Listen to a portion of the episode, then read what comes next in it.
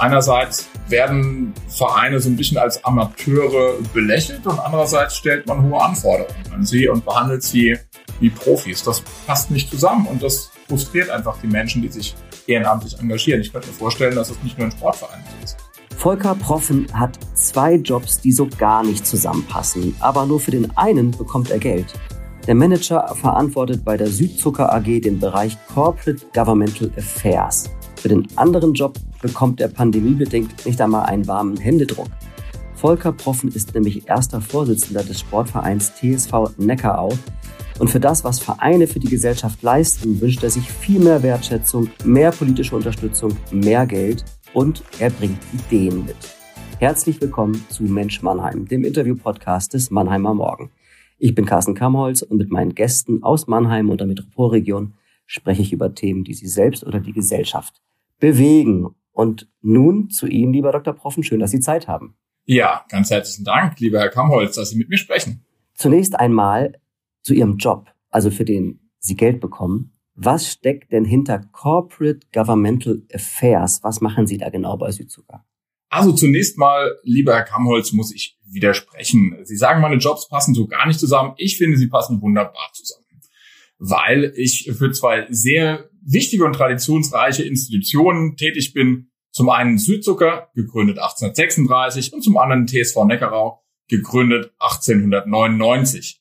Und äh, beide haben auch ganz wichtige Funktionen in der Gesellschaft. Äh, Südzucker versorgt die Menschen mit sicheren und guten Lebensmitteln und ähm, der TSV Neckarau sorgt dafür, dass die Menschen in Bewegungen kommen und ähm, dass sie zueinander finden. Also von daher würde ich sagen, ist die Tätigkeit sogar auch sehr ähnlich bei beiden Institutionen. Ich verbinde nämlich Menschen. Und jetzt müssen Sie aber trotzdem noch erklären, was macht ein Corporate Governmental Affairs?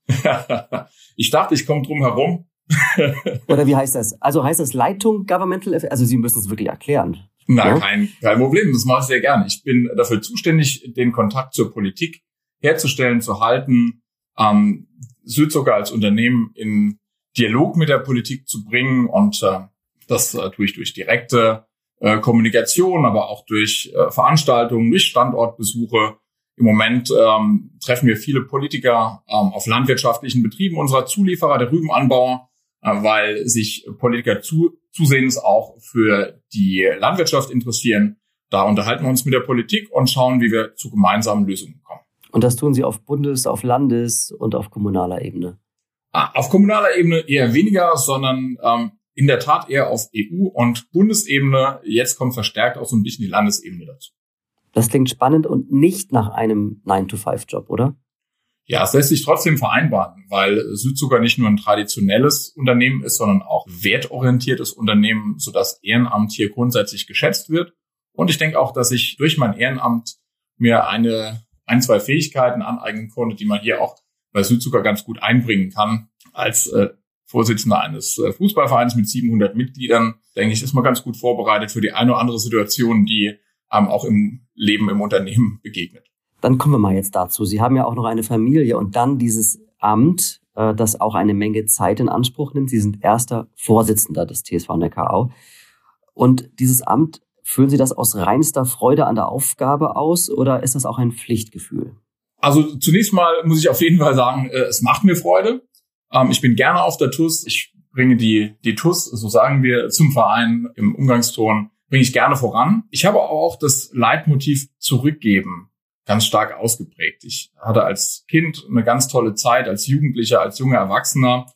Und ähm, man kann sich das so vorstellen, für mich steht irgendwo auf der TUS ein, ein Topf, aus dem Lebensfreude quillt. Und aus dem Topf dürfte ich ganz reich äh, schöpfen, als ich eben jünger war. Und ich fände es äh, schnöde, wenn ich nicht jetzt, wo ich Erwachsener bin und älter, nicht dazu beitragen würde, dass dieser Topf wieder neu gefüllt wird. Ähm, so wie ihn Menschen gefüllt haben, als ich eben Kind war. Sie sind ja echter Mannheimer, ein echter Neckarauer und ein Kind der TUS, wie ich jetzt gelernt habe. ja. Wie sind Sie denn zu dem Verein damals gestoßen? Also als ich in der Grundschule war, haben mir meine Eltern äh, völlig zu Recht ein bisschen den Bewegungsmangel attestiert und ähm, wir schauten uns zunächst den Turnverein an. Das war gar nicht meine Sache und äh, schließlich landete ich bei einem anderen Fußballverein, auch im Mannheimer Süden. Dort waren wir dann äh, irgendwann unzufrieden, weil der Trainer rausgeworfen wurde und Wir wanderten als ganze Mannschaft mit dem Trainer äh, von dem anderen Verein zur TUS. Der Trainer wurde dann aus der TUS auch rausgeworfen. Also es lag vielleicht nicht ganz nur am Verein, sondern auch tatsächlich am Trainer. Wir sind aber geblieben und ja, so bin ich auf die TUS gekommen. Der Verein hat heute 700 Mitglieder, davon 400 Jugendliche. Sie haben ja gesagt, es ist eigentlich ein Fußballverein, aber es gibt auch Tischtennis im Angebot. Und Achtung, Su Tai Doi. Äh, sorry, äh, wenn ich frage, was ist das? Also es klingt köstlich. ja, ist aber nichts zum Essen, äh, sondern ist tatsächlich eine Sportart, ist eine Selbstverteidigungs- Kampfsportart, die in unserer Halle auch betrieben wird. Ja, es ist eine, eine überschaubare Gruppe, aber eine, eine, sehr leidenschaftlich sportlich aktive Gruppe, die Sutai Doi betreibt bei uns. Aber im Grunde, Sie verstehen sich schon als Fußballverein wahrscheinlich, ne? In, in erster Linie, ne? Also von den 700 Mitgliedern sind über 550 in der Fußballabteilung und die anderen 150 teilen sich auf in die anderen Abteilungen. Wie lange leiten Sie den Verein eigentlich schon? Ich habe begonnen vor fast zwölf Jahren. Vielleicht dazu auch mal kurz. Es, es kam so, dass eben vor zwölf Jahren äh, von den drei geschäftsführenden Vorständen zwei ausschieden, alters- und krankheitsbedingt. Und die Frage war, wie geht's weiter auf der TUS? Da kam dann relativ schnell die Wahl auf mich. Ich wurde auserkoren. Ich habe noch versucht und habe das auch, glaube ich, ganz gut geschafft, weitere äh, Freunde mit ins Boot zu holen, dass wir uns die Verantwortung auf unterschiedliche Schultern teilen konnten. Und so haben wir beschlossen, die TUS weiterzuführen. Jetzt müssen wir mal ein bisschen ernst werden, weil wir haben durch die Pandemie ja auch erlebt, dass viele Vereine echt gelitten haben und äh, keine neuen Aktiven gewinnen konnten, das Angebot teilweise drastisch reduzieren mussten. Wie ist es da Ihrem Verein ergangen? Also zunächst mal muss ich äh, schon sagen, die Zeit der Schließung war furchtbar für uns, äh, für unsere Mitglieder, die es ja gewohnt sind, zwei, dreimal ähm, auf der TUS Sport zu treiben. Das war nicht schön. Wir haben natürlich versucht, alternative Angebote bereitzustellen. Wir haben einen Running March ins Leben gerufen, wo die Mitglieder über eine App äh, Kilometer erlaufen konnten, wiederum auch für einen guten Zweck. Wir hatten sogenannte Challenges für die Jugendlichen, wo sie Punkte erwerben konnten durch ähm, Sporttreiben und durch Aufräumen und so weiter. Wir hatten äh, einen Ballakrobaten, der Videoschulungen gemacht hat. Also wir haben schon versucht, das aufzufangen, aber es, es war natürlich äh, längst nicht das Erlebnis, dass die Kinder und Jugendlichen und auch die Erwachsenensportler sonst äh, auf der TUS haben. Ja, und ich kann mich noch ganz gut erinnern an das erste Training äh, nach der Pandemie. Da war ich äh, am Eingang gestanden und die Kinder sind auf diesen Sportplatz gerannt, äh, hatten äh, Lebensfreude, man hat ihnen angesehen, äh, wie sehr sie die TUS und den Sport vermisst haben. Und äh, seit Ende der Pandemie oder der Einschränkungen ist es klar so, dass wir überrannt werden von Kindern. Also wir können uns vor Anmeldungen kaum retten. Ich kann mir nur vorstellen, dass es auch ein bisschen damit zusammenhängt, dass Hallensportarten derzeit wohl ein bisschen leiden.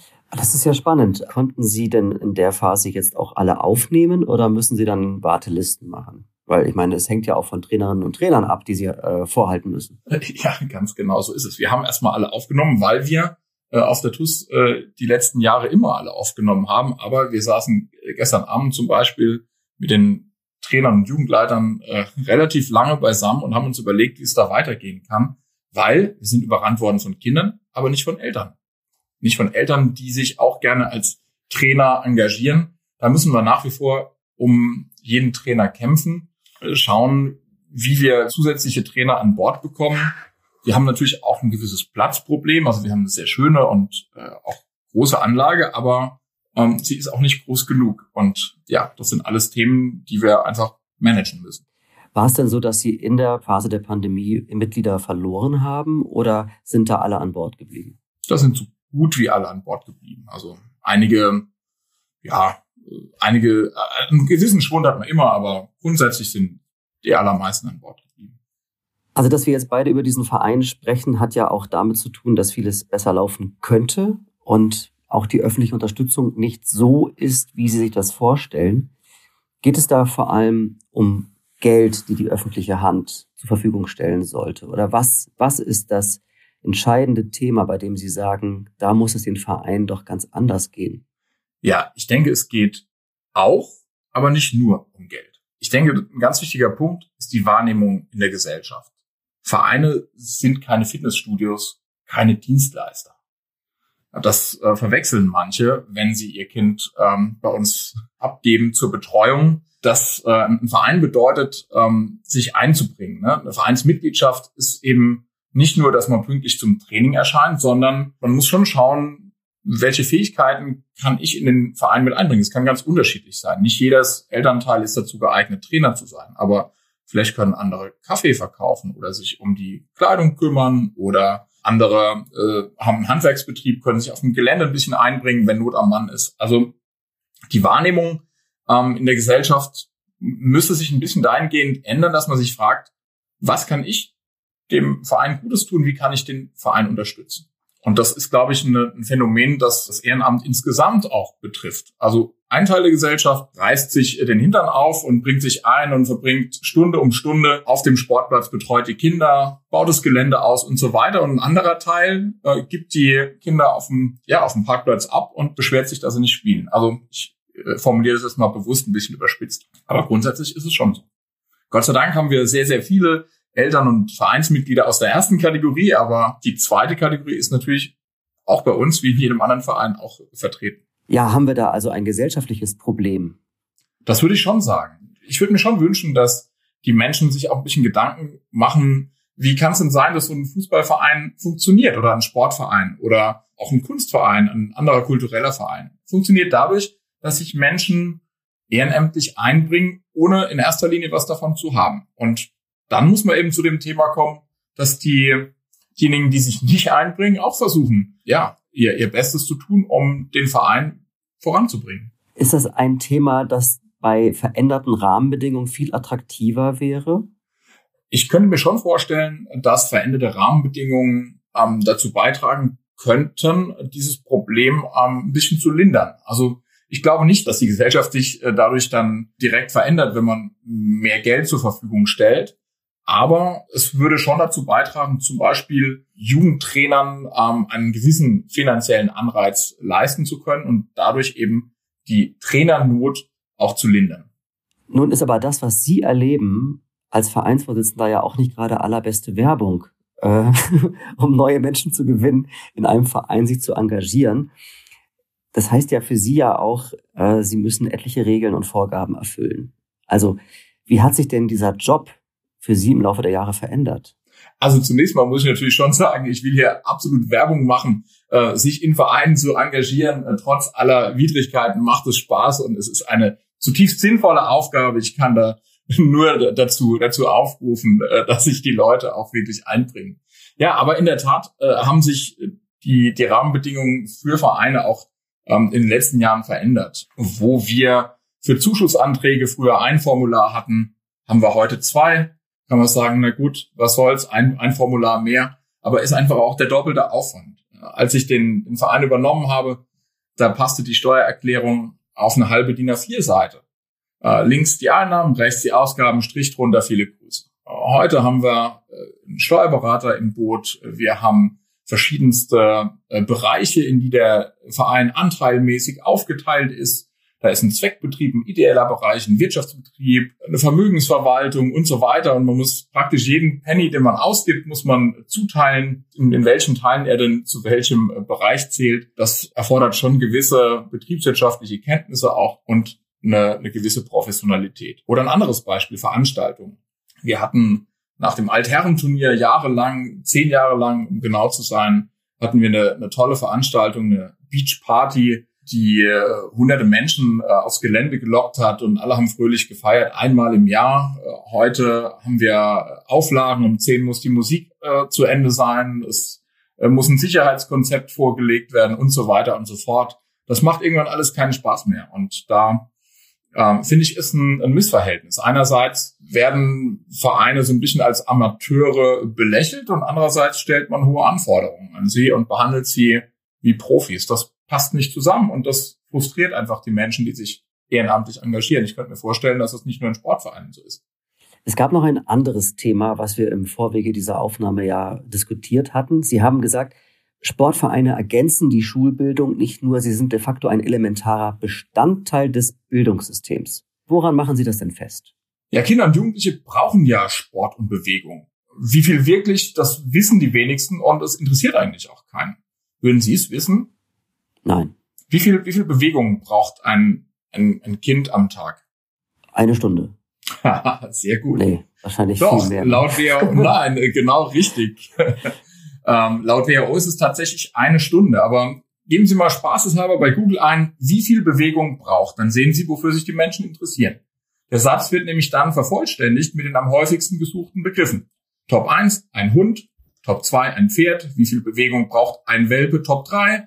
Gefolgt von Labrador an 4. Und an fünfter Stelle äh, ein Kind. Also an fünfter Stelle interessieren sich die Menschen dafür, wie viel Bewegung ein Kind braucht. Danach auf Plätzen 6 bis 10 folgen übrigens auch wieder Tiere, Schäferhund, altes Pferd und so weiter. Ja, und das, ja, das müsste den Menschen auch mal klar sein. Kinder brauchen Bewegung und äh, Sport und Bewegung kommen in der Schule einfach viel zu kurz. Dreimal 45 Minuten, abzüglich Umziehen, Anreise, das deckt nicht mal einen Teil eines Grundbedürfnisses ab. Auch der, der Weg zur Schule, meine Mutter ist auf dem Dorf groß geworden äh, vor 80 Jahren. Da ist man noch fünf Kilometer zur Schule gelaufen und fünf wieder zurück. Das ist heute aber nicht mehr so. Ja, will heißen, die Bewegung muss irgendwie anders kommen. Wie ist es denn bei der TUS? Hilft die bei den äh, Schulen vor Ort mit, um die Bewegung der Kinder im Grunde zu verstärken? Äh, nein, wir hatten mal angeboten, eine AG ähm, auszuführen bei unserer hiesigen Grundschule. Das hat aber nicht geklappt oder ist nicht aufgegriffen worden. Ich muss aber auch ehrlich sagen, es würde unser Problem ja nur noch verstärken. Das Problem ist ja, dass wir viel zu viele Kinder haben, äh, zu wenige Trainer. Also man bräuchte natürlich auch wieder Ehrenamtliche, die sich dann einbringen, die dann ähm, zusätzlich zu dem Trainerjob auch noch eine AG anbieten. Das haut alles nicht hin. Mhm. Das heißt, die Sportvereine und die Schulen müssen sich einfach ergänzen. Ja, ich würde gar nicht so sehr davon ausgehen, dass äh, die unbedingt so, so stark kooperieren müssten, sondern ähm, es müsste einfach von Seiten der Politik, und da spreche ich vor allem die Landespolitik an, es müsste anerkannt werden, dass Sportvereine Teil der Schulbildung sind. Äh, vielleicht kein formaler Teil, aber ein informeller Teil. Sie sind de facto Teil, elementarer Bestandteil des Bildungssystems. Ohne Sportvereine bliebe der Bereich Bewegung völlig unterentwickelt. Ähm, ist ja nicht nur die Bewegung, es, Sportvereine vermitteln ja auch Teamfähigkeit, Teamgeist, Fairness, Disziplin, also alles Fähigkeiten eigentlich, die man braucht, um in der Gesellschaft später mal als junger Mensch anzukommen. Um es also auch vollständig zu verstehen, wenn Sie sich wünschen, dass die Landespolitik das ganz anders anerkennt, was die Sportvereine leisten, also quasi Bildungsträger sind, dass auch darüber dann einfach eine andere Ausstattung finanzieller Natur stattfindet. Ganz genau so ist es, ja. Ich möchte ein Beispiel geben. Ein qualifizierter Jugendtrainer bekommt äh, vom, vom Land äh, Unterstützung von 2,50 Euro pro geleisteter Stunde, gedeckelt auf 200 Stunden. Also es ist uns als Gesellschaft 2,50 Euro wert, dass sich ein Jugendtrainer Gedanken macht, wie gestalte ich das Training. Er bildet sich weiter, er geht pünktlich auf den Platz, unterhält und trainiert dann 10 bis teilweise äh, 15, 20 Jugendliche. 2,50 Euro. Ich denke, das ist einfach, das passt nicht zusammen, das ist ein Missverhältnis. Und da sprechen wir auch insgesamt nicht von riesigen Beträgen, wenn wir diese 2,50 Euro vielleicht auf 10 Euro erhöhen würden. Absolut. Es gibt auch andere kreative Wege. In Rheinland-Pfalz bieten ja mehr als 100 Kommunen den Ehrenamtlichen von Vereinen und Verbänden eine Ehrenamtskarte an, mit der man zum Beispiel umsonst oder günstiger zur Veranstaltung oder an Schwimmbäder gehen könnte. Das ist übrigens ein Vorschlag, den wir in unserer Serie 75 Ideen für ein besseres Mannheim auch mal für Mannheim formuliert haben. Würden Sie sich in Mannheim über so eine Ehrenamtskarte freuen? Ich würde mich auf über alles freuen, was das Ehrenamt stärkt und anerkennt. Und äh, ich mochte ihre Serie auch sehr gerne, 75 Ideen, da waren wirklich einige Ideen dabei, äh, die ich toll fand. Äh, auch die Ehrenamtskarte äh, fände ich gut. In Mannheim zum Beispiel gibt's äh, vom, von Seiten des Fachbereichs der Stadt Mannheim, also Fachbereich Sport und Freizeit, eine ganz schöne Aktion. Die laden alle Ehrenamtlichen zu Weihnachten ins Kino ein. Das ist jetzt äh, nicht so, dass Trainer äh, wegen der Kinokarten sagen, ich, äh, ich stelle mich den, den, das ganze Jahr auf den Fußballplatz, aber es ist eine kleine Anerkennung. Ich glaube, es ist auch der richtige Weg. In die Richtung müssten wir gehen, eben Anerkennung zu schaffen für diejenigen, äh, die sich engagieren und die sich einbringen. Wir hatten jetzt auch mal über die Landesebene schon gesprochen. Wie sehen Sie denn die Unterstützung der Stadt? Also grundsätzlich haben wir ein sehr, sehr gutes äh, Verhältnis mit der Stadt Mannheim, Fachbereich Sport und Freizeit, die sehr engagiert sind, auch immer geneigt sind, Lösungen zu finden. für die Vereine da sind. Die Stadt hat natürlich gewisse äh, Begrenzungen, allein schon budgetär. Ich würde tatsächlich eher Land und Bund äh, in der Verantwortung sehen, noch mehr zu machen. Und wenn ich das so sage, wenn ich auch noch einen, einen Wunsch äußern dürfte, was zum Beispiel wirklich ein, ein Problem ist, ist zum Beispiel die Zwischenfinanzierung von Zuschüssen. Also wenn ein Fußballverein einen Kunstrasenplatz bauen möchte, der kostet 600.000 Euro. Davon zahlen Stadt und Land 300.000. Und ähm, diese 300.000 werden aber nicht zeitnah ausgezahlt, sondern sie werden irgendwann ausgezahlt. Und dazu gibt es auch keine rechtssichere Zusage. Will heißen, man geht also als Vereinsvorsitzender zu einer Bank und sagt, hier, wir würden gerne 300.000 äh, zwischenfinanzieren. Ähm, wir haben aber keine rechtssichere Zusage und überweist mal bitte demnächst. Und dann sagt jede Bank erstmal, wie kommt das denn? Und weiß ich nicht, können wir nicht. Und es ist einfach schwierig, damit eine, eine Zwischenfinanzierung zu bekommen. Das könnte man sich eigentlich auch sparen. Am Ende kostet es natürlich auch Geld. Geld, das dann fehlt im, in der Vereinskasse. Und da müsste man sich wirklich mal was ausdenken, dass den Vereinen und den Ehrenamtlichen diese, diese Last und diese Bürde genommen würde, sich um die Zwischenfinanzierung von solchen Summen auch zu kümmern. Also Herr Dr. Proffen, das ist nochmal ein Beispiel, das klar macht, wie sehr das Thema Ehrenamt auf der politischen Agenda ein bisschen nach weiter oben wandern müsste. Ich bin Ihnen sehr dankbar, dass Sie das alles so in der Klarheit und Offenheit ausgeführt haben. Und wir wünschen uns ein paar mehr Volker Proffens in Mannheim, die es schaffen, neben Familie und Beruf auch in der Vereinsarbeit sich zu engagieren. Jetzt kommen wir schon zum Finale unserer Podcast-Folge und ich bitte Sie, die folgenden drei Sätze zu beenden. Mein schönster sportlicher Erfolg beim TSV Neckarau war? Oh, meine sportlichen Erfolge beim TSV Neckarau sind äh, relativ überschaubar. Da denke ich gerne zurück an die Doppelmeisterschaft 2002, äh, wo wir von der C-Klasse in die B-Klasse mit der zweiten Mannschaft und mit der ersten Mannschaft von der A-Klasse in die Bezirksliga aufgestiegen sind. Ja, grundsätzlich aber würde ich meine, meine schönsten Erfolge äh, auf der TUS eher neben dem Sportplatz sehen.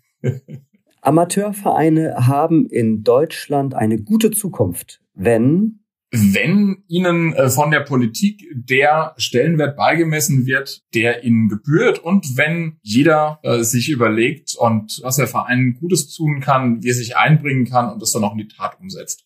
Und der dritte Satz. Eine Sportart, die ich selbst unbedingt noch lernen will, ist Also äh, ehrlich gesagt, ich äh, äh spiele gerne Fußball, ich äh, fahre gerne Ski und ich segle gerne. Ich hätte viel lieber als noch eine zusätzliche Sportart, für die ich auch keine Zeit habe, äh, Zeit für die ersten drei Sportarten. Da brauche ich keine vierte, das reicht. Sehr geschickt. Lieber Dr. Proffen, herzlichen Dank für das Gespräch. Herzlichen Dank Ihnen. Hat Spaß gemacht, war mir eine Freude. Das war Mensch Mannheim, der Interview-Podcast des Mannheimer Morgen. Meldet euch immer gern mit Ideen für weitere Folgen. Schreibt einfach an podcast.marmo.de.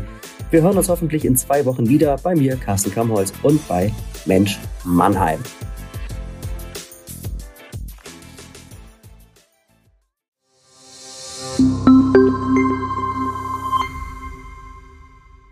Ein Podcast des Mannheimer Morgen.